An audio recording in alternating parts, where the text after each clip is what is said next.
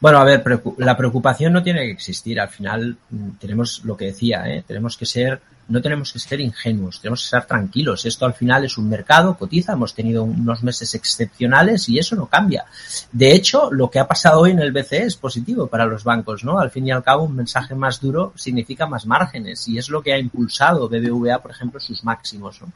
Entonces, el, ajuste que puede tener, pues oye, estamos muy cerquita de los máximos. Es que podemos tener una corrección hasta el 4,87. El mercado corrige a veces en dos o tres meses y eso es lo que va a pasar en algún momento. A lo mejor ha empezado hoy, pero tenemos que estar tranquilos durante este tiempo para intentar buscar puntos de compra, a lo mejor el 4,87 o niveles de referencia que marquen una corrección y no una vuelta a los mínimos. Luego lo que tenga que pasar, pasará. Si el mercado no se sujeta en el soporte y pierde soportes, pues oye, pues a lo mejor no estamos preparados para girar la tendencia. Pero sería muy raro viendo lo que está haciendo el mercado. Por lo tanto, operativamente lo que hay que hacer en este caso es dejar correr la tendencia y ya está. la zona de control es el mínimo anterior, el 440, mientras no pierda este nivel, eh, claramente hay que dejar correr la tendencia sin, sin sin más, es decir, esperar que el tiempo pues siga construyendo la tendencia.